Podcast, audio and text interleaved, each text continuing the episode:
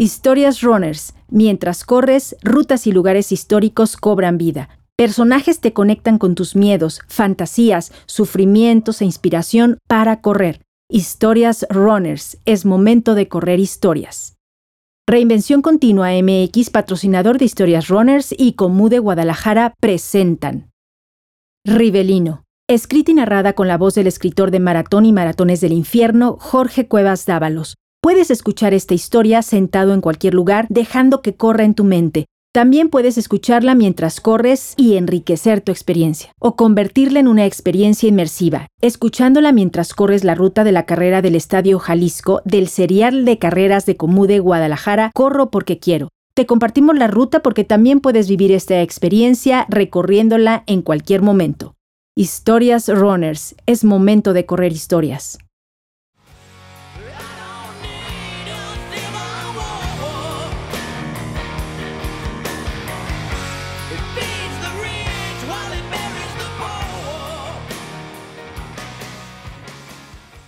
Se rompió la fuente.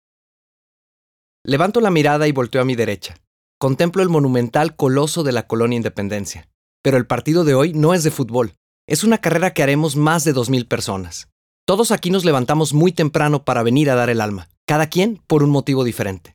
Esta es una carrera que nacerá y morirá en el Estadio Jalisco, que ha sido testigo de los mejores y peores momentos de mi vida. Por el momento, Estamos todos apretujados en los corrales. No creas que los corrales son los lugares donde viven las gallinas. En el mundo de los corredores, este es el espacio donde los valientes que nos levantamos a correr esperamos el silbatazo inicial, llenos de miedo, de alegría, de furia y de expectativa. Aunque para mí, el silbatazo inicial de esta carrera sucedió hace tiempo, cuando aquí mismo, Eduardo Rodríguez fue a ver la semifinal del Mundial entre Uruguay y Brasil, un miércoles muy soleado en junio de 1970. Esa vez Uruguay empezó ganando el partido, y eso que Brasil era un equipazo, seguro ya lo sabes, pero por las dudas te lo recuerdo, era el mejor Brasil de la historia. Claro, no eran perfectos. El portero Félix era un matraca, pero matraca, matraca como él solo. Yo me imagino que Dios debe compensar, ¿no? Porque si pones en un equipo a Tostao, Rivelino, Clodoaldo, Gerson, Pelé y puros de ese nivel, debes de compensar con un portero coladera para que los partidos aunque sea se pongan reñidos, ¿no crees? Los uruguayos dieron el primer golpe. Fue un churrito suave y cruzado de cubillas que hasta el mismo Eduardo hubiera parado, pero a Félix se le coló. Los recuerdos del maracanazo, en el que 20 años atrás los charrúas habían acabado con la fiesta brasileira, eran un fantasma que amenazaba. Pero la ciudad de Guadalajara había adoptado a Brasil como si fuera local. El monumental Estadio Jalisco se convirtió en su cobijo y su impulso, tanto o más que el Maracaná. El joven Eduardo, de 23 años, pensaba, si Uruguay da otra vez la sorpresa como en 1950, va a ser peor que un maracanazo, va a ser un jaliscazo. Lo bueno es que él y todo el estadio Jalisco alentaban a los brasileiros. Ya sabes cómo, Brasil, Brasil, Brasil. Los brasileños, que eran puro artista del balón, atacaban con cadencia, llegando una y otra vez a la portería de Mazurkiewicz. Ese sí, el portero de Uruguay era un porterazo. Muy aplicados que estaban jugando los uruguayos, jugando muy duro, pero no había forma que aguantaran la presión, ni los embates del estadio, ni los del destino. La fuente se rompió. Un minuto antes de que acabara el primer tiempo, Tostao mete una diagonal al área y con un zapatazo de primera intención, Clodoaldo empata. 1-1. En el segundo tiempo, otra vez Tostao filtra una pelota y Jairzinho la cruza para darle la vuelta al marcador. 2-1. Brasil, Brasil, Brasil. Y Brasil seguía atacando. Eran mejores, no que los uruguayos, sino que cualquier equipo del mundo, de ese y de otros tiempos, pasados y futuros. Pero los uruguayos, eternamente guerreros, lo intentaban e increíblemente un remate peligroso de cubillas no fue gol. Lo increíble no era que Uruguay rematara, sino que el matraca de Félix lo lograra atajar pero el gol que hundió definitivamente a Uruguay llegó un minuto antes de que acabara el tiempo regular. Pelé entra al área, recorta, hace una pausa y se la pone atrás a Rivelino, que de un zapatazo raso y cruzado mete el tercero, 3-1. Rivelino y Brasil iban a la final del Mundial, que como tú sabes, le ganarían a Italia en el Estadio Azteca. Brasil sería el primer equipo en ganar tres mundiales y se quedaría con la Copa Jules Rimet. La casa donde vivía Eduardo con su esposa Gaby y su suegra Concha estaba a tres cuadras del Jalisco, en la calle Cordillera Blanca. Se fue caminando a ratos y a otros bailando a ritmo de zambiña, sin poder sacarse de la cabeza la voz del estadio. El gol, anotado por Roberto Rivelino, número 11. Al llegar, se encontró una nota en una servilleta que decía que a Gaby se le había roto la fuente y que la señora Concha la había tenido que llevar urgentemente al hospital civil. Como quien dice, ese sí era un madruguete, porque el partido de nacimiento se adelantó más de una semana de lo planeado. Quizá hubiera sido bueno avisarle a Eduardo por celular que su esposa iba camino a un parto de urgencia, pero tú ya sabes que en 1970 nadie tenía un celular. Y aunque Eduardo hubiera llegado a tiempo a mi partido de nacimiento, no lo hubieran dejado entrar al estadio para alentar a Gaby, porque en ese entonces no dejaban entrar a los papás a un quirófano, por lo menos no en el civil. Cuando Eduardo llegó al hospital, yo ya había nacido. Mi papá, Eduardo Rodríguez, un joven comerciante, apasionado de los perros, los gatos y el fútbol, experto en aprender cosas nuevas y hacer negocios que no dejaban dinero, estaba eufórico. Yo creo que la mitad porque su primer hijo, o sea yo, acababa de nacer, y la otra mitad porque con mucho esfuerzo había logrado ahorrar dinero y conseguir boleto para ir a una semifinal de mundial que había resultado mejor que como la imaginó. Los casi nueve meses que estuve en el vientre de mi mamá, yo me había llamado Eduardo, igual que mi papá. Por lo menos así me decían, pero en cuanto mi papá me vio en los cuneros, no pudo evitar decirme, Tú eres Rivelino, Roberto Rivelino Rodríguez. Hijo, según mis cálculos, naciste en el momento en que Brasil hizo el tercer gol de la tarde. Sí, así es mi papá. Por cierto, mucho gusto, yo soy Rivelino. Más de 50 años después, aquí estoy, frente al arco de salida de la carrera del Estadio Jalisco. Igual que el día que nací, hoy de nuevo es junio. Hasta hace unas semanas yo llevaba más de 10 años sin correr, pero me empecé a preparar para hoy dedicarle la carrera a Eduardo, mi papá, mi jefe. Es mi manera de alentarlo, por lo menos de imaginar o sentir que lo hago, porque don Eduardo hoy juega un partido más duro que el de Brasil o el de esta carrera. Está jugando tiempos extras de un partido por el no descenso. El rival es el linfoma de Hodgkin, al que le ha ganado ya dos veces, pero el cáncer ha venido por su tercer partido de revancha. El partido no se está jugando en el Jalisco, es una guerra en las canchas del civil, en el mismo hospital donde yo nací. Es una guerra civil que no hubiera querido pelear. Como dice la rola, I Don't Need Your Civil War. ¿La ubicas? Es de Guns N' Roses. Bueno, es normal alucinar un poquito antes de la salida, porque faltan unos instantes para que den el silbatazo inicial y ya tengo esa ansiedad por arrancar. Después de unos eternos segundos, escucho. 10, 9, 8 y la carrera comienza. Los primeros metros todos vamos atropellándonos, cargados de adrenalina. Somos una estampida de dementes que voluntariamente deciden venir a sufrir para convertir un domingo cualquiera en un día especial. Venga, Ribe, vamos, cabrón. Escucho que alguien me grita, quién sabe quién será. Unos metros después de la salida, damos vuelta a la izquierda por la avenida Fidel Velázquez. Desde nuestras espaldas, presenten miles de batallas, dolorosas derrotas, proezas épicas, batallas mundiales, guerras civiles y legendarios conciertos, el estadio nos mira como si fuera un testigo eterno, aunque en realidad apenas fue fundado en 1960. Imagina, solo es 10 años más viejo que yo, pero mi sensación es que el Jalisco siempre ha estado ahí.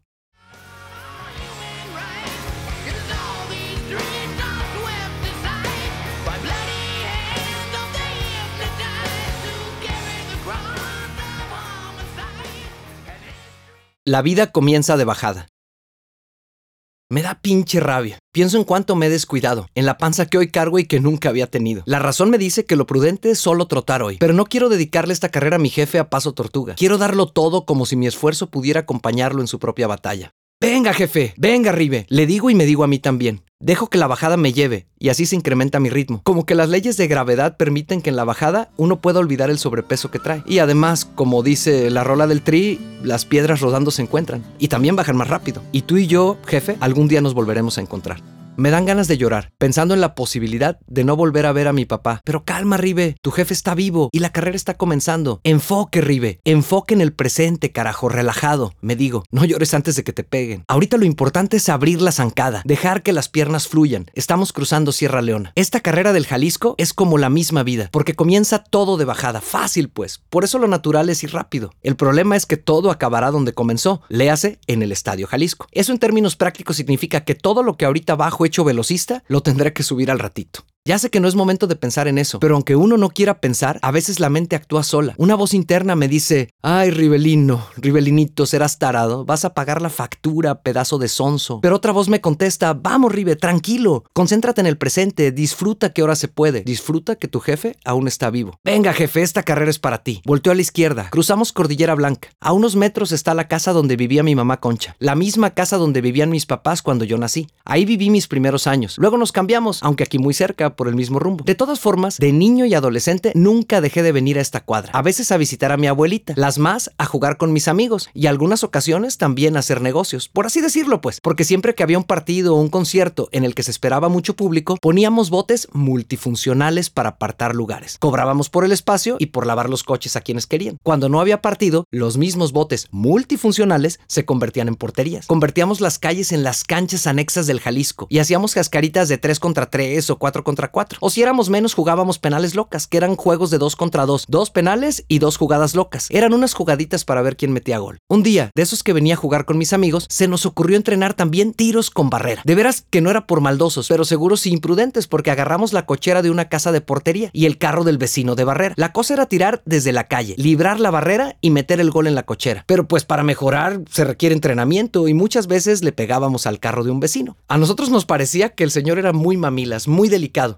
porque es cierto que de pronto le dábamos algún balonazo a su coche, pero pues era parte del juego. Además, los carros no eran de generación de cristal o de fibra de quién sabe qué. El carro del vecino era un levarón de una lámina como para ser un tanque de guerra. Pero de todos modos, el ruco salía, nos gritaba y amenazaba. Y nosotros corríamos. Por eso Yair, uno de mis mejores amigos de la cuadra, bautizó a ese levarón como el carro de oro. Una vez le di muy duro al balón, pero no lo levanté. Y ahí sí le abollé la lámina al carro de oro. Es cierto que le pegué muy fuerte, pero el vecino se puso totalmente loco. Considera que yo tendría unos 10, 11 años y aún así el vecino salió disparado a corretearme. Yo no nada más era bueno para el fútbol. La verdad, ¿para qué me ando con falsa modestia? También era muy ligero, no como ahora y era muy rápido. Lo que te digo es que aunque yo estuviera morrito, el ruco ni en sueños tendría velocidad para alcanzarme, pero que me tropiezo con la banqueta, justo aquí por la de Fidel Velázquez. Entonces el loco del vecino se agachó y en vez de ayudarme a levantarme, me dijo, escuincle baboso, y me remató en el piso con tremendo sopapo en la cabeza. Regresó por el balón, lo metió a su casa, lo ponchó con una rajada enorme y lo aventó de regreso a la calle. Mendigo. Nunca le dije a mi papá. Imaginé que si le decía habría más problemas, y a lo mejor mi abuela Concha me diría que ya no jugara fútbol en la calle. No pasé el chisme, pero cobré venganza.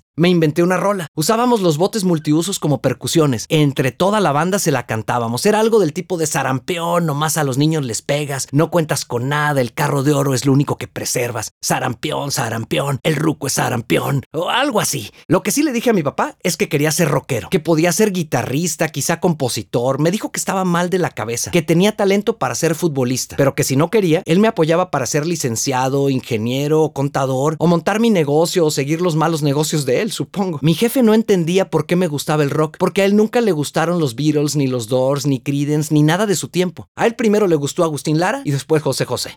Escucha, Ribe, esas sí son letras, hijo. Ve qué bonitas. No como el ruido ese que además ni siquiera es en español. Pero con el dinero de los estacionamientos y un par de lavadas de carros, en 1983 me compré el primer disco de mi colección de acetatos que todavía conservo. Y no vayas a creer que era un álbum del príncipe de la canción, sino de un grupo nuevo que se llamaba Metallica. A escondidas grabé el disco en un cassette para que no se fuera a rayar. A ver, a ver, a ver, ya sé. Déjate explico. Los discos de acetatos son delicados, se rayan fácil, entonces los pasabas a un cassette que era una cajita de plástico con una cinta y así lo escuchabas sin poner en riesgo el álbum original. Ya sé que hoy toda la música está en digital y ya no compras un álbum completo, sino que te conviene suscribirte a una plataforma. Ya sé, yo hago lo mismo, pero la verdad, también sigo sintiendo que cuando pongo la consola que tengo en casa y pongo mis discos de acetato, el sonido es inigualable. No tienes nada, lo único que preservas es una consola de oro. Quizá me cantaría el pinche sarampión si supiera de mí. El día que mi jefe encontró mi colección de discos de Metallica, Motley Crue y luego de Guns N' Roses, me dijo que lo que yo hacía era tirar el dinero. Pero él no era ahorrativo. Su problema no era que yo gastara, sino que el sonido de la bataca y la guitarra eléctrica que a mí me prendían, a él lo histerizaban. Lo bueno es que, como decía un comercial de cerveza que salió mucho tiempo después, el fútbol nos une. Y sí, siempre nos ha unido. El fútbol nos ha hecho ver nuestras diferencias como tonterías. Ahora seguimos corriendo por Fidel Velázquez. Parece que está terminando la bajada, pero luego se vienen rampas aún más pronunciadas. No traigo reloj, pero sé que no vengo tan lento porque sigo rebasando y rebasando. Ya no recordaba esta sensación de ir jugando carreritas. Cruzo Avenida Normalistas, vuelta a la izquierda y por la derecha entramos a la Tucson. La ruta me lleva a bajar por una pequeña rampa y pegarme al lado izquierdo por una pista de cemento. A la derecha veo una cancha de tenis y una alberca, y de pronto la superficie se vuelve de tierrita.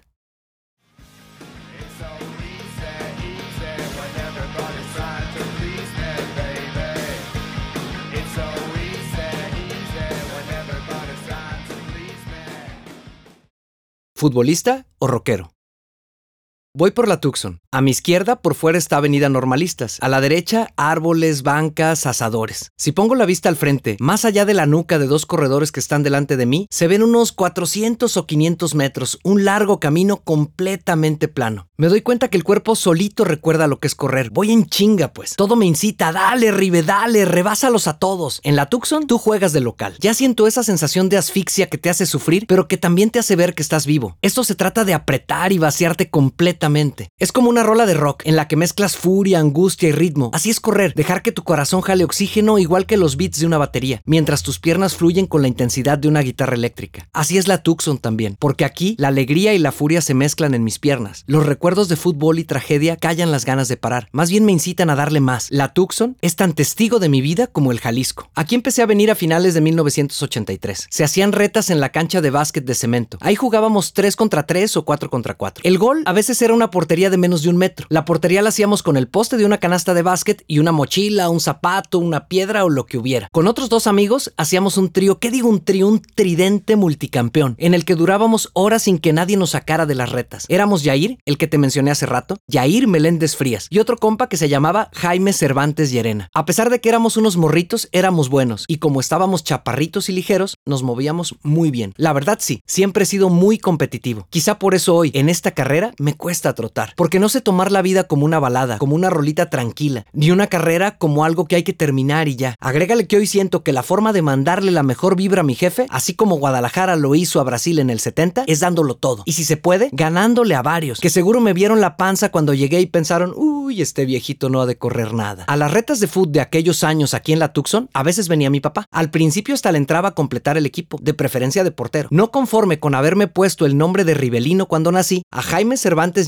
Le puso Clodoaldo. Nunca me quiso decir por qué. A Yair le puso Jairciño. Ahí sí, obviamente porque embonaba con su nombre. Y así nos decía la banda en la Tucson. Rive, Jairzinho y Clodoaldo. El Scratch du Retas. Nos decía mi papá. Pero el Scratch du Retas duró muy poco. Jairzinho y su familia se fueron a vivir al sur, al otro lado de la ciudad, allá por las Águilas. Jaime Cervantes Llerena, Clodoaldo, renunció al fútbol. Se metió a un equipo de atletismo. Nos dijo que se dio cuenta que lo suyo, lo suyo, lo suyo era correr. Nos reíamos de él. ¿Qué tonterías esas de correr, Jaime? Que corran los cobardes, le decíamos. Pero aún así, yo algunas veces fui a verlo competir en los campeonatos estatales y era buenísimo, en los 1500 y los 3000 metros. No siento cansancio hoy en la Tucson. Tengo la sensación de estar en un lugar sin tiempo. Lo mismo pongo atención en los árboles y el lago verdoso que está a mi derecha, que un instante después escucho a mi papá 30 años atrás. Rive, olvídate de eso del rock. Calma, hijo. Eres muy bueno para el fútbol. Podría ser de los mejores. Y no me tuvo que decir dos veces porque aunque a mí en las piernas me circula el rock, también me encanta el fútbol. Ser rockero o futbolista, mm, cualquier sueño parecía perfecto. Cualquiera era mucho mejor que ser ingeniero, licenciado, contador o comerciante. Dale, pa, le dije. ¿Por qué no vamos a que me pruebe un equipo? Fuimos a cuatro, el Jalisco, Atlas, Chivas y UDG, y me quedé en la Universidad de Guadalajara, la verdad porque fue el equipo que luego luego se interesó en mí. Otra vez estoy aquí, concentrado en la Tucson, en la carrera. Rebaso un par de chavos con uniformes así muy nices y tenis nuevos, pero los volteo a ver y con la mirada les echo bronca. ¿Cuál pinche viejito, cabrones? Pero ellos solo sonríen como si les hubiera deseado buena suerte. Además del fútbol, a mi papá le encantaban los animales. En la casa a veces teníamos un perro, a veces dos, y alguna vez llegamos a tener cinco porque mi jefe se la pasaba rescatándolos pero mi mamá luego le decía que tenía que ver la forma de colocarlos en algún lugar, que aparte de experto en malos negocios, era bueno para gastarse el dinero en cosas que no dejaban. Según yo, mi mamá lo decía jugando. Tampoco ella ha sido muy apegada al dinero, pero mi abuela Concha no entendía la broma y siempre defendía a mi papá. Decía que aunque era distraído y testarudo, quería a su yerno porque una persona que rescata animales es una persona de corazón noble. Mi mamá se reía del autogol de mi abuela Concha porque intentando defender a mi papá, lo pasaba a molar con eso de distraído y testarudo. Yo ya jugaba en fuerzas básicas de la UDG y a pesar pesar de mi edad, más de alguna vez me convocaron a entrenar con el primer equipo. Me tocó ir al club de la primavera y una vez un interescuadras en el campo del Estadio Jalisco. En esas fechas se supo que Brasil regresaba a Guadalajara para el Mundial de México 86. A mis dos hermanas más chicas, Didi y Dirceo, nunca les gustó el fútbol. Mi mamá veía algunos partidos, pero no le apasionaba. A los perros y gatos no los dejaban entrar al estadio. Así que se la pusieron fácil a mi jefe, que unas semanas antes de que empezara el torneo me dijo, Rive, tengo un regalo, dos boletos, uno para ti y otro para mí. Son dos entradas de la zona B para ver la semifinal del Mundial. Es el 25 de junio, una semana después de tu cumpleaños y la espera fue pura felicidad. Los fines de semana mi papá me iba a ver jugar y en el camino nos la pasábamos platicando, soñando con el partido que podría tocar en nuestra semifinal. En todas nuestras fantasías, una cosa era segura. Uno de los dos semifinalistas sería Brasil. No el Brasil de Pelé, Clodoaldo, Jairzinho y Rivelino, pero sí un Brasil que jugaba espectacular. El del entrenador Telé Santana, con Sócrates, Careca y Branco. Un equipazo que estaba etiquetado para volver a conquistar Guadalajara y coronar la hazaña con el tetracampeonato del mundo. Por otro lado, la configuración de grupo grupos y posibles llaves nos abría la mejor expectativa, un verdadero sueño. Si México iba pasando rondas, jugaría sus tres partidos de grupo más octavos de final en el Estadio Azteca. El quinto partido, o sea, los cuartos de final, serían en Monterrey y la semifinal en el monumental Estadio Jalisco. ¿Te imaginas? Mi papá y yo estábamos en la antesala de que la selección de Aguirre, Tomás Boy y Hugo Sánchez enfrentara al Scratch de Oro en el Estadio Jalisco en una semifinal de Mundial. Ese es el partido que más veces se ha jugado en mi cabeza. Ahora damos vuelta a la derecha por la misma pista de la Tucson. Damos vuelta en U, aquí ya hay una subidita, corta pero empinada. Hasta ahora la ruta ha sido muy fácil, divertida, y sé que todo esto se me va a volver en contra.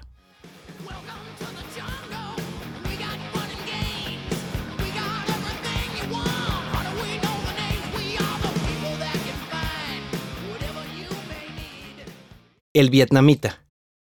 Venimos por la misma pista de la Tucson, pero en sentido inverso, pegados al lago verdoso. El fresco del lago me vitaliza mentalmente. Aprieto el paso haciendo zigzag por los brotes de agua, los árboles y los asadores. Imagino ese centro de Sócrates que Careca remata de aire desde la esquina del área chica. Pablo Larios Iwasaki vuela como un auténtico felino, pero la parábola que hace el balón lo sobrepasa completamente. Gol de bandera, gol de Brasil. La semifinal del Estadio Jalisco empieza 1-0. El equipo mexicano lleno de coraje se va al frente. ¡México! ¡México! México, Las gradas de la zona B donde estamos mi papá y yo tiemblan. El estadio cobra vida y es testigo de la mayor hazaña de una selección mexicana, el momento en que todo cambió. Es el minuto 92. Tomás Boy abre un pase por la banda para que corra el abuelito Cruz que acaba de entrar. Branco va a la cobertura, pero el abuelito lo desborda y lo deja mareado. Manda un centro que queda suspendido un poco atrás del punto penal. El tiempo se detiene. La pelota va flotando por el cielo y contemplo en cámara lenta una cabriola digna de Nadia Comaneci. El gol anotado por Hugo Sánchez, número 9. El testigo eterno de mi vida, el Estadio Jalisco, está encendido. Todos en el público saltamos de alegría. Los brasileiros están contra la pared ante el furor de 11 jugadores y más de 60 mil personas gritando: ¡México! México, México. Durante los tiempos extras no pasa nada. No me alcanza la imaginación para que alguno de los 22 guerreros le queden fuerzas para desequilibrar el partido. Vienen los penales. Algunas veces gana Brasil porque Hugo pasa de héroe a villano y falla su penal. Pero otras veces México, en mi película mental, sí gana, gracias a que Pablo Larios Iwasaki le ataja a Falcao el último penal de la serie. En ambas versiones, mi papá y yo gritamos, nos abrazamos y convertimos ese día en el Estadio Jalisco en un instante eterno entre un padre y un hijo. Regreso al presente. Estoy a punto de salir de la Tucson. A mi izquierda hay una tiendita donde venden chescos y lechuguillas. La lechuguilla es una bebida que se hace de la fermentación del maguey, con una variedad de maguey que precisamente se llama lechuguilla. Es una bebida prehispánica, que aquí nos la echábamos en unas bolsitas verdes de plástico, tipo bolis, para refrescarnos después de unas retas o un partido serio. Al salir de la unidad, veo en el fondo una cancha de fútbol grande de pasto natural. En esa cancha se dio el partido de mi vida, el que cambió mi destino. La ruta vuelve a dar un giro de 180 grados. Salimos de la Tucson y le damos totalmente por la izquierda. Estamos bordeando el parque, pero por fuera, por la calle de Cravioto. Aquí se llama Jardines Alcalde. Esa cancha que hoy es de pasto era de tierra. ¿Qué digo de tierra? Casi de arena. Los taquetes se te hundían y tenías que esforzarte mucho más que en el pasto o en el cemento. Además de jugar en fuerzas básicas de la UDG, cuando había chance, también iba a esa cancha con el equipo de la cuadra. Era el Brasil Independencia, que mi papá patrocinó con uniformes después de un buen negocio que sí hizo. El 21 de junio de 1986, unos días después de mi cumpleaños y unos días antes de la semifinal, tenía un plan perfecto. Primero, muy temprano, el equipo del barrio, el Brasil Independencia, jugaba en la Tucson. Luego en la tarde, otros dos partidos que ver. En uno, Brasil le debía ganar a Francia y en otro, México debía fundir a Alemania en el calor de Monterrey. Si los dos resultados se daban, habría semifinal México-Brasil. Todavía me resuena en la cabeza la canción que mi jefe y yo íbamos cantando camino a la Tucson en la mañana. El equipo tricolor tiene mucho corazón y en la cancha lo demostrará. Con apoyo y con valor, muy seguro de ser anfitrión. Aquí en el presente, en la carrera del Jalisco, vamos girando levemente a la izquierda, siempre rodeando la irrepetible Tucson. Damos la vuelta en normalistas, justo en el sentido contrario de cuando entramos. A mi izquierda, el canal de aguas pluviales y a mi derecha, departamentos de la colonia Independencia. Ese sábado de 1986 empezó perfecto. Los del Brasil Independencia comenzamos ganando 2-0 con dos pepinazos de tu servilleta. Era una liga libre, o sea, no había categorías. Yo acababa de cumplir 16, pero por ejemplo,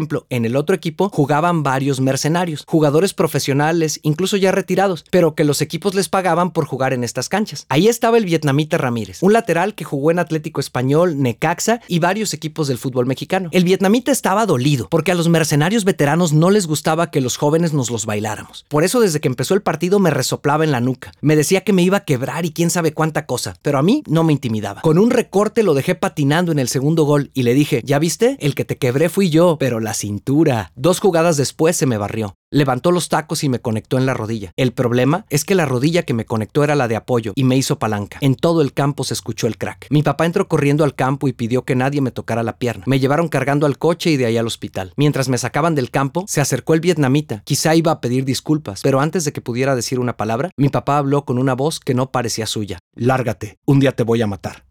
La furia de mi papá dejó a todos en silencio. El vietnamita tampoco se atrevió ni a contestarle. Según le explicó el doctor a mi jefe, el hueso de la rótula se me había recorrido hasta 10 centímetros de su lugar. La rodilla estaba hecha polvo. Era vital operarme. Pero no teníamos recursos. El equipo, dueño de mi carta, la UDG, no iba a pagar nada y con justa razón. Yo me había quebrado jugando un partido llanero y eso estaba totalmente prohibido en mi contrato. El doctor me explicó que, aunque la operación me permitiría caminar, nunca más podría jugar fútbol, no en alta competencia. Me mandaron a la casa con unos analgésicos no me calmaron el dolor de ver cómo nos anulaban un gol y fallábamos casi todos los penales. Alemania eliminaba a México en Monterrey. Aún quedaba Brasil, que empezó metiendo un golazo. Una serie de paredes iniciadas por Yoshimar terminó en un golazo de Careca. El gol era como un bálsamo para mi rodilla, pero luego un centro que nadie pudo cortar le llegó rodadito a Michel Platini, que empató en el primer tiempo. En la segunda parte, el Pelé Blanco entró, Zico, y falló un penal. Tiempo extra y definición en penales. Falla el gran filósofo del fútbol, Sócrates. Lo bueno es que los franceses también fallan. Belone la estrelló en el poste, pero ese día la fortuna no podía estar de mi lado. El penal que estrelló Belone rebotó en la cabeza del portero brasileño, Carlos, y se metió en la portería de regreso. Y contó. Luego un poco de esperanza. Michel Platini la voló hasta la Tucson, pero la esperanza duró poco, porque Julio César la estrelló en el palo. En un solo día me quedé sin México, sin Brasil, me quedé sin rodilla y sin futuro en el fútbol.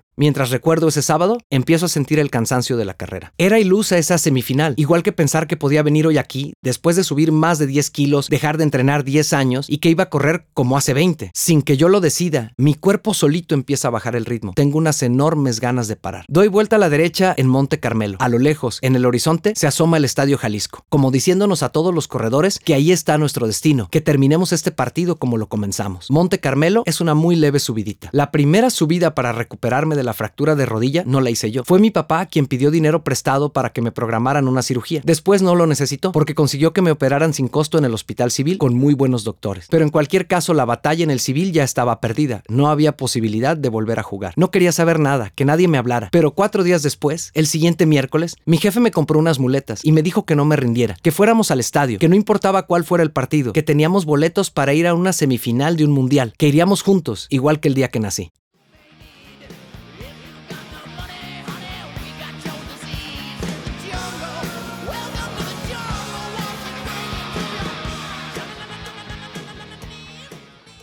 El Monte Calvario.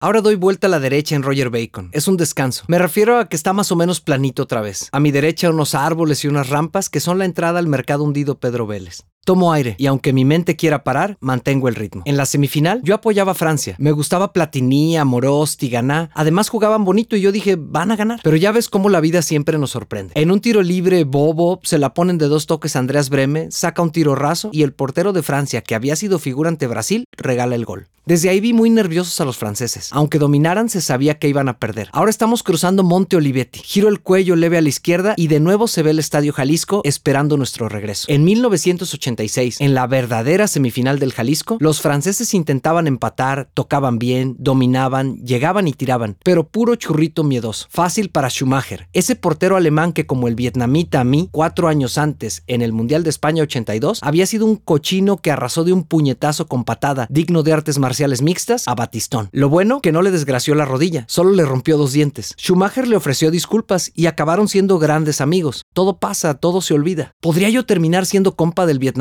Ramírez? Quizá, tal vez, ¿por qué no? Pero eso nunca lo sabré. En el último minuto del partido, en un contragolpe, Rudy Feller puso el 2-0 que llevó a Alemania a la final. El planito de Roger Bacon me ha dado un respiro. Me siento fuerte de nuevo. Un arbolito que no alcanza a dar sombra y una vinatería aguardan en la esquina. Ahora en la carrera damos vuelta a la izquierda. Y comienza la subida que cruelmente me estaba esperando. Esta calle no podía tener otro nombre más ad hoc. Estoy trepando la de Monte Calvario. El lunes 30 de junio de 1986, un día después de la final del Mundial, lo que más le llamó la atención a mi mi papá del periódico no fue que Argentina le haya ganado a Alemania 3-2, sino una noticia que estaba en la nota roja. José el vietnamita Ramírez amanece muerto y completamente quemado en su casa en la colonia Jardines Alcalde, a dos cuadras de la Tucson. La casa del exdefensor central estaba completamente quemada. En Monte Calvario hay subidas y bajadas, columpios que ahora sí desgastan las pocas piernas que me quedan, o las sombras de las piernas que ya no traigo. Las subidas te van comiendo la cabeza, te taladran la confianza, aceleras con más esfuerzo, pero avanzas más lento. El periódico también decía que la policía estaba investigando si el incendio en la casa del vietnamita había sido un accidente debido a una fuga de gas o si fue provocado, en cuyo caso estaríamos hablando de un asesinato. Tres días después empezó el verdadero Monte Calvario. La policía irrumpe en nuestra casa, detienen a mi papá acusado de homicidio. Otro exfutbolista, Alberto Beto Velarde, declaró que en el partido donde me fracturaron, mi papá amenazó de muerte a su compañero, el vietnamita. Es cierto que la muerte del vietnamita cortó de un solo tajo cualquier rencor que yo tuviera con él. Mi enojo de alguna forma se esfumó. A fin de cuentas, su destino era mucho más terrible que el mío. Es más, el mío ni siquiera era tan terrible. Solo se trataba de que yo aprendiera a aceptar que no debí jugar ese juego y que mi futuro estaría en otro lugar, no en las canchas, y que eso estaba bien. Acuérdate que yo tenía dos sueños y la rodilla no me podía impedir tocar la guitarra eléctrica. Pero el Monte Calvario no era mi lesión, ni mi futuro, sino la espera. Mi mamá, mis dos hermanas y toda la familia vivíamos con la angustia de no saber qué le estaba pasando a mi jefe en manos de la policía. No nos dejaban visitarlo. En la cuadra de mi abuela Concha se decía que el vietnamita pertenecía a no sé qué mafia y que seguro ahí dentro matarían a mi jefe. Y si la mafia no mataba a mi papá, cuando menos las dudas sí nos matarían a todos. La duda que todos teníamos en casa, pero que nadie expresaba, era que si habría sido capaz mi papá, en un ataque de furia, de incendiar la casa del vietnamita, ya que éste le había fastidiado la carrera a su hijo. ¿A qué hora lo hizo? ¿Cómo? ¿Le habría pagado a alguien? Mi papá jamás había dado indicios de ser violento, pero dicen que cuando se meten con un hijo, a cualquiera le sale el chamuco. Yo no me atrevo ni a juzgarlo. Si alguien lastimara a cualquiera de mis dos hijas, no soy capaz de asegurar qué haría y qué no haría. Fueron días eternos. Finalmente la policía concluyó que no había ninguna prueba de que mi papá fuera culpable. Además tenía lo que le dicen coartada, porque esa noche estuve en la casa y aquí nadie lo vimos salir, ni tampoco ningún vecino. Otra cosa que ayudó es que no tenía antecedentes penales, pero aunque fuera inocente, lo trataron peor que si fuera convicto. Lo sé porque llegó más arrugado, más canoso y jorobado, como si la cárcel le hubiera acelerado en ocho días 10 años de vejez, aunque él nunca dijo nada. Y nunca me atreví a preguntarle si él había tenido algo que ver en el incendio de la casa del vietnamita. Mi papá nunca escapó completamente de los recuerdos de aquellos días. Nunca ha querido hablar de nada de eso. A mí la operación me la programaron hasta finales de año. Dentro de las expectativas, todo salió bien. Pero aun cuando mis sueños de rockero seguían vivos, con solo recordar que ya estaba en las fuerzas básicas de un equipo profesional y que no podía volver a jugar al fútbol, dormía todo el día, faltaba a la escuela y no quería hacer nada. Ahora, en el Monte Calvario de la carrera todo es más fácil. Levanto las piernas, subo las rodillas como si estuviera trepando cerros. Veo casitas, árboles y hasta algunas palmeras que no son una alucinación. Hay palmeras en algunas calles de la colonia Independencia. Ya no tengo aire, me asfixio, siento que no son 10 sino 40 o 50 kilos en cada rodilla los que tengo que cargar mientras ataco esta subida. Tengo ganas de rendirme, pero unos gritos son la ayuda que necesitaba. ¡Vamos, Ribe, vamos! Me dicen mis hermanas Dirceo y Didi. ¡Vamos, papá! Me dicen mis hijas Axel y Slash. La ayuda que necesitaba después de la operación también fue de alguien inesperado, Clodoaldo. ¿Te acuerdas? Mi amigo de la cuadra, Jaime Cervantes Llerena. Clodoaldo me llevó a su equipo de atletismo. Me explicó que aunque ya no jugara fútbol, sí podría correr. Le pregunté al doctor y me dijo que no, que no podía hacer deporte de alto impacto. Pero Jaime me dijo que había que ir con doctores que fueran atletas, que ellos siempre buscaban opciones. Me llevó con un médico del deporte que me revisó y me pidió unos estudios. Yo le decía a Jaime que estábamos tirando el tiempo, que estaba loco, que correr dañaba las rodillas y que yo además tenía una operada. Pero su doctor me dijo que esos eran mitos, que con una buena técnica y fortaleciendo mis músculos podría correr muchos años, que el tipo de lesión que tuve me dificultaba ciertos movimientos necesarios para el fútbol o por ejemplo el tenis, deportes donde debes correr lateral, pero correr derechito sí que se iba a poder y bien. Jaime me prestó su bicicleta vieja durante la rehabilitación para fortalecer las rodillas. Hice muchos ejercicios y como al año ya andaba trotando despacito, pero trotando, ahí con su equipo de la Tucson. De todas formas, correr me parecía aburrido, hasta que un día Clodoaldo me invitó a una carrera y resulté no ser tan matraca. Andar rebasando gente, el ambiente, los gritos, las porras y que ahí no había vietnamitas quebrando rodillas, me reconfortó. Me compré unos Walkman amarillos donde ponía mis cassettes y me acuerdo que no solo me gustaba competir, también entrenar escuchando rock. Los sueños de futbolista se habían acabado, pero correr era divertido. Yo era bueno para correr, pero no me iba a dedicar profesionalmente a eso. Además, tampoco era tan bueno. Luego, mi sueño de rockero saltó al escenario. A pesar de su aversión al rock, mi papá sí me quiso apoyar para que aprendiera guitarra con la condición de que estudiara una carrera. Y eso hice. La cosa es que tampoco fui tan bueno en la guitarra como en el fútbol. Vamos, no soy malo para la guitarra. Hasta la batería también le sé pegar, pero mi talento en el fútbol era para ser un jugador profesional y de los buenos, estoy seguro. Y en la música fui, como quien dice, un muy buen amateur.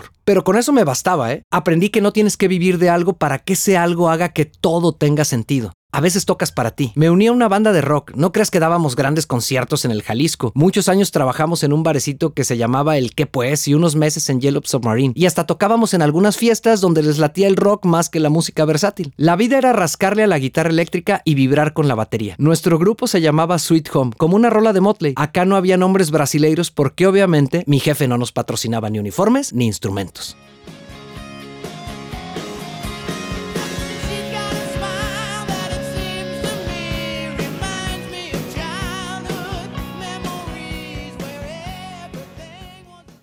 Las siete colinas.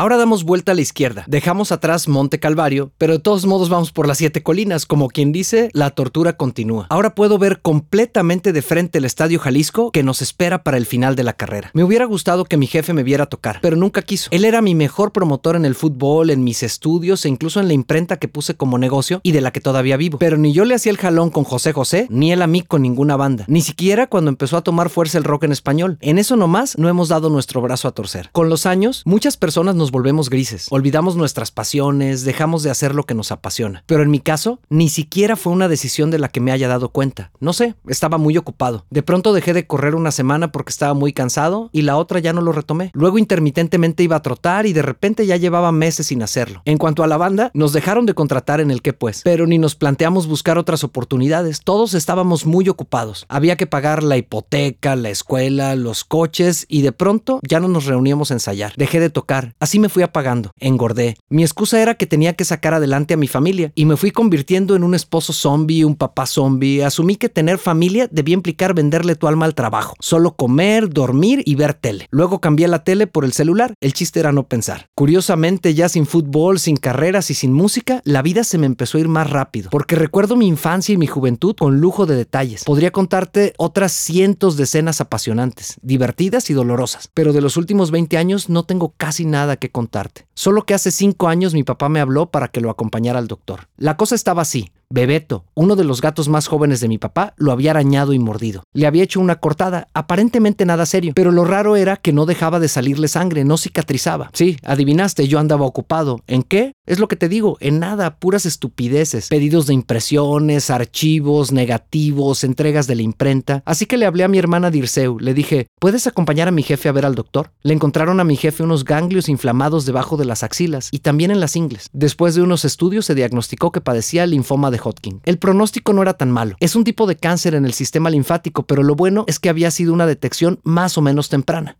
El que me salvó la vida fue Bebeto, mi gato, gracias a que me arañó. Siempre repetía a mi papá muchas veces. De todos modos no era un partido fácil, pero enfrentó esa subida con entereza y atacó todas las recomendaciones y respondió muy muy bien al tratamiento. Un año después ya estaba dado de alta, pero al mismo ritmo que se recuperó, el cáncer regresó. Lo bueno es que mi papá estaba muy fuerte y eso que ya pasaba de los 65. Con más esfuerzo que en el primer partido, mi papá le volvió a ganar a la escuadra del linfoma de Hodgkin. Pero en esa revancha sí quedó muy desgastado. Lo encontré mucho más jodido que en la muerte del vietnamita. Algo así como cuando te dan calambres en los tiempos extras o en una carrera de larga distancia. Mi papá terminó ese segundo partido muy flaquito, como un palito, peloncito, hablando más lento. Ese Hodgkin es más duro que Roberto Matosas, uno de los defensas uruguayos del Mundial del 70. Pero mira, hijo, a mí no me pudo hacer ni maracanazo ni jaliscazo. Cuando tu jefe se recupera dos veces de un cáncer, solo puedes sentirte agradecido. De pronto aquí, en las siete colinas, hay una pequeña bajada. Es ese suspiro que te da la vida antes de otra subida. Pero cuando cruzamos Monte Líbano, sé que viene lo peor. También, el linfoma de Hodgkin ha resultado ser la peor subida. Mucho más tenaz que cualquier defensa uruguayo. Ha regresado por su tercer revancha. Ataco la subida más empinada de la carrera con toda mi fuerza. Mientras subo, me prometo que si mi jefe le gana de nuevo al Hodgkin, voy a tocarle una rola de José José, como Molotov, que hizo un buen cover de esa de Es verdad, soy un payaso. ¿Cómo se escucharía? No sé si vuelvo a verte después, no sé qué de mi vida será. Imagínate el triste a todo ritmo con un requinto tipo Guns N' Roses. Enfrente ya está la puerta de acceso al estadio, con un marco amarillo que dice ingreso a zona B. La puerta azul está entreabierta. A mi izquierda veo la taquería La Vaca. Seguro que al rato vengo a echarme una buena quesadilla, que es lo que siempre me ha gustado de ese lugar.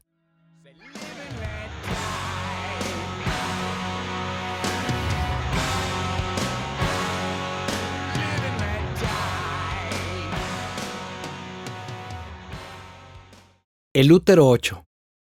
Paso a un lado de las taquillas grises con azul. Detrás hay muros de piedra aparente. Una ligera rampa me hace subir. Ya siento la estructura de concreto aplastándome. Porque una cosa es ver al Jalisco de lejos y otra dejar que te abrace. Damos vuelta en U. Una vuelta muy cerrada, casi como una escuadra. Por un instante me queda de frente la puerta 2. Al fondo de la puerta se ve el verde radiante del césped. Los corredores vamos por fuera de las gradas y la cancha, dando la vuelta al Jalisco por un pasillo de concreto. Columnas y traves crean una perspectiva. Da una sensación de profundidad. Dejo que entre más aire en mis pulmones. Venga, me digo, vamos a cerrar con todo. Siento a alguien en la espalda queriendo alcanzarme. Escucho sus pasos y eso me reta a acelerar más. Siempre ha sido una motivación rebasar a alguien, pero corro más duro ante la presión de que alguien me quiera pasar. Todos mis músculos vibran, el cansancio se ha ido. Paso por la puerta 3, empiezo a ir más rápido, pero al mismo tiempo veo todo en cámara lenta. Soy como una guitarra eléctrica a varios kilómetros por hora. El Jalisco no solo ha sido fútbol para mí. En abril de 1993 vino a tocar Guns N' Roses. Yo tenía 23 años. El fútbol ya era un sueño olvidado. Estudiaba la universidad,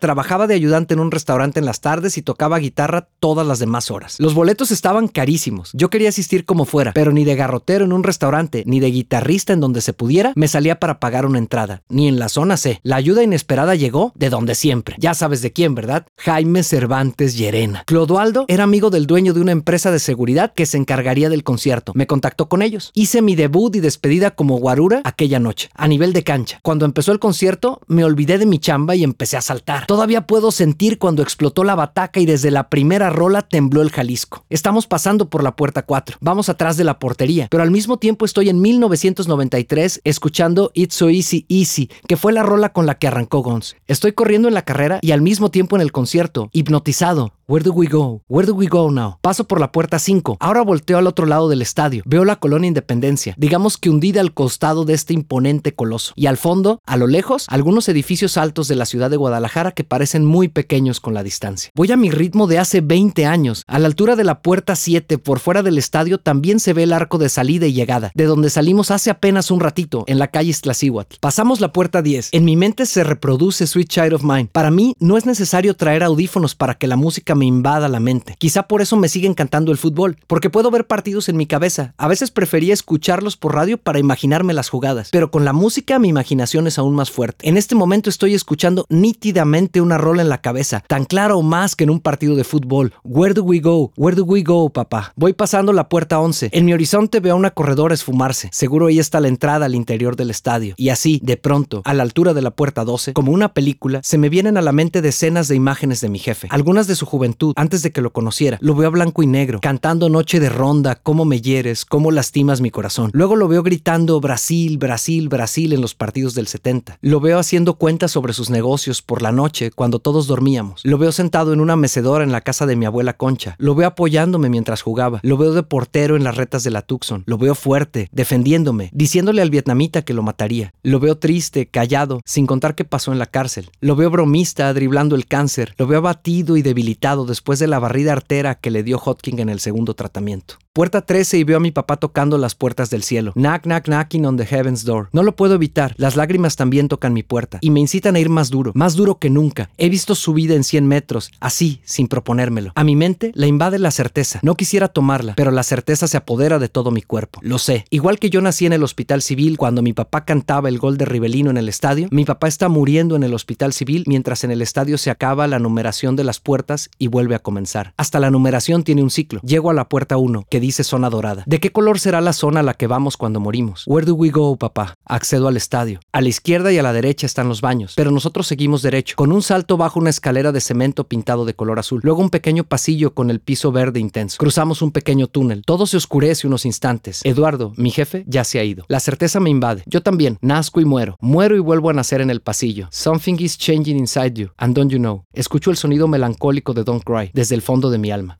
En un instante, imponentes me reciben las gradas del estadio, como ayudándome a hacer este homenaje a mi jefe. Hemos entrado exactamente a la altura del círculo central y damos vuelta a la derecha. Imagino que mi jefe es el que me dice, Don't you cry, Ribe. aunque sé que nunca me lo diría en inglés. Lo que pasa es que con su muerte, mi jefe se transforma en una voz en mi cabeza. Vamos, Ribe, vamos. Aún le queda mucho a tu partido. Acuérdate, yogo bonito, dale con alegría. Acelero, voy volando, con más ritmo, con más cadencia. A mi derecha, unas hieleras de cemento me recuerdan la cerveza. Empiezo a gritar como quienes las venden. ¡Lleve la cerveza! ¡Cerveza helada! ¡Cerveza helada! Deme dos grandes. dice la voz de mi papá. También huele a cerveza, aunque no haya partido. Aunque no haya cerveza. Huele a cueritos. Joven, échenos un vasito de cueritos con mucho chile y limón. Pasamos una reja y ya estamos atrás de la portería. Levanto la cabeza. Arriba, a la izquierda, veo la zona B, desde donde vi el partido de Francia-Alemania. Damos vuelta rumbo a la cancha, a la altura del centro del campo, pero del otro lado de donde entramos. Bajamos por una escalinata gris. Yo bajo saltando. El doctor, al fregadazo, le dijo a mi papá que en este tercer partido contra Hotking había poco que hacer, que era muy difícil que volviera a soportar el tratamiento, que su organismo estaba muy desgastado, pero que él decidiera. Mi papá dijo que no se imaginaba retirándose de las canchas, que quería morir en batalla. Respiro.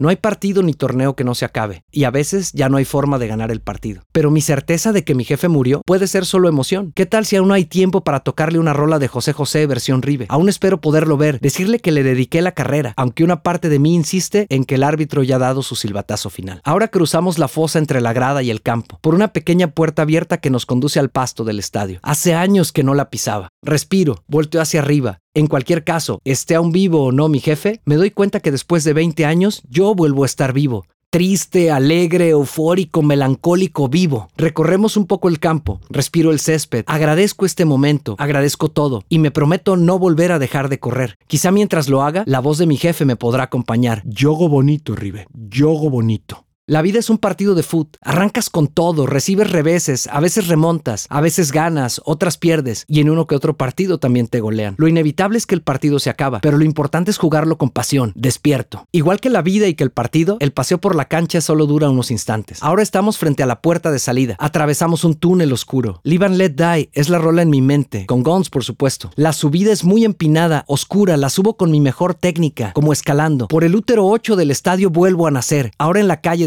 la Cihuat. Hay muchos gritos, muchas porras, y creo escuchar mi nombre. Ribe, venga, Ribe, vamos, cierra con todo, cierra, cierra, cierra. Acelero y me conecto. Me dejo abrazar por los aplausos de cientos de desconocidos y cruzo la meta como si nunca hubiera dejado de correr.